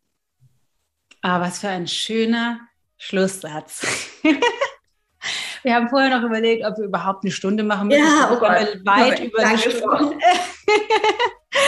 Steffi, vielen Dank fürs Teilen. Ähm, voll wertvoll, glaube ich, irgendwie, das, die, dein, deinen mutigen Weg einmal, einmal äh, nach außen zu geben. Ähm, es ist eine Freude, mit dir zusammenzuarbeiten, auch wenn es auch immer mal wieder herausfordernd ist zwischen uns. Ähm, ja, da kann ich mich nur anschließen. Ja. Und ich hoffe, dass möglichst ja, viele was daraus ziehen können, wenn es dich gerade betrifft oder du mit dem Gedanken spielst, dich ähm, umzuorientieren oder vielleicht auch nur deine Zone of Genius zu entdecken. Ja, denn let's go, würde ich sagen. Vielen Dank. Vielleicht hat dich das jetzt inspiriert? Vielleicht denkst du, oh, ich will auch den Mut aufbringen und den nächsten Schritt gehen und mal gucken, was ist eigentlich meine Art und Weise. Was möchte ich eigentlich machen in diesem Leben? Wo möchte ich rein investieren? Soll das mehr Sinn haben? Möchte ich meinen Beruf wechseln? Möchte ich lernen, mehr der Freude zu folgen? Will ich rausfinden, wie ich aus der Zone of Excellence raustreten kann in die Zone of Genius? Und für alle, die es interessiert, das Buch, von dem Steffi gesprochen hat, ist von Gay Hendricks und heißt The Big Leap. Ich weiß nicht, ob es das mittlerweile auf Deutsch gibt. Damals, als ich das gelesen habe, gab es das nicht. Ähm, auch ein cooles Buch. Auf jeden Fall, wenn du Lust hast, äh, diesen Schritt zu gehen, dann kann ich nur sagen, mach das wirklich. Folge den inneren Impulsen und versuche dich frei zu machen immer mehr von den Ängsten, die dich zurückhalten und dich auf deinem Gleis immer weiterfahren lassen. es lohnt sich. Ich bin auch immer noch im Prozess. Ich mache schon, ich, ich folge diesem Weg schon lange und habe ja, wie du vielleicht schon weißt, viele Schlenker gemacht von äh, einer äh, Aerobic-Lehrerausbildung, Grafikdesign-Studium, Heilpraktikerschein, im Fitnessstudio lange gearbeitet, Yogalehrerausbildung, Yoga-Studio, Gründung, Massageausbildung, Coaching-Ausbildung, Yoga-Studio, wieder schließen, Grafikdesign aufgeben bis hin zu Coaching, wo ich jetzt bin, mit Ayurveda-Schwerpunkt, Ayurveda-Ausbildung, hin zu Schreiben, Bücher veröffentlichen und so weiter und so fort. Also es ist ein immerwährender Prozess immer mehr das zu tun, wofür ich eigentlich hier bin. Und dafür braucht es ein bisschen Experimentierfreude. Aber du hast auch etwas, wofür du da bist. Egal, ob du multipassionate bist, wie Steffi oder auch ich, also eher Generalist und denkst, äh, ich kann ja nichts wirklich richtig, was soll ich bloß machen? Oder ob du Spezialist in einem Gebiet bist und denkst, ich kann ja auch nur das, ist total egal. Jeder von uns wird gebraucht mit dem, wofür wir hier sind. Deswegen sind wir da. Also hab den Mut, loszugehen. Und falls Ayurveda in dem Space bei dir mit auftaucht, also du irgendwie denkst, ja, mein Herz ruft so sehr nach dieser uralten Weisheit und ich würde so gerne für mich tiefer eintauchen, aber gleichzeitig auch, dass mehr Menschen davon profitieren können, dann schau dir mal Janas Ausbildung an, Dr. Jana Scharfenberg. Ähm, den Link dazu findest du in den Show Notes zu ihrer Ausbildung, die demnächst losgeht. Anmeldeschluss ist, glaube ich, 27.09. Irgendwie gern Ende September. Und wie schon eingangs gesagt, wir beide gehen live und unterhalten uns über ihre Ausbildung und über alles, was man lernen kann und für wen das ist. Am 13. September auf meinem Instagram-Kanal abends um 8. Am Montag, den 13. 20 Uhr gehe ich live mit Jana Scharfenberg, meiner lieben, lieben Freundin, ähm, Dr. Jana Scharfenberg, abends um 8 auf dem ähm, Dana Schwand Kanal. Ich freue mich, wenn du dabei bist und ich wünsche dir so oder so eine wundervolle Zeit und freue mich, dich nächste Woche wieder zu hören. Alles Liebe, deine Dana.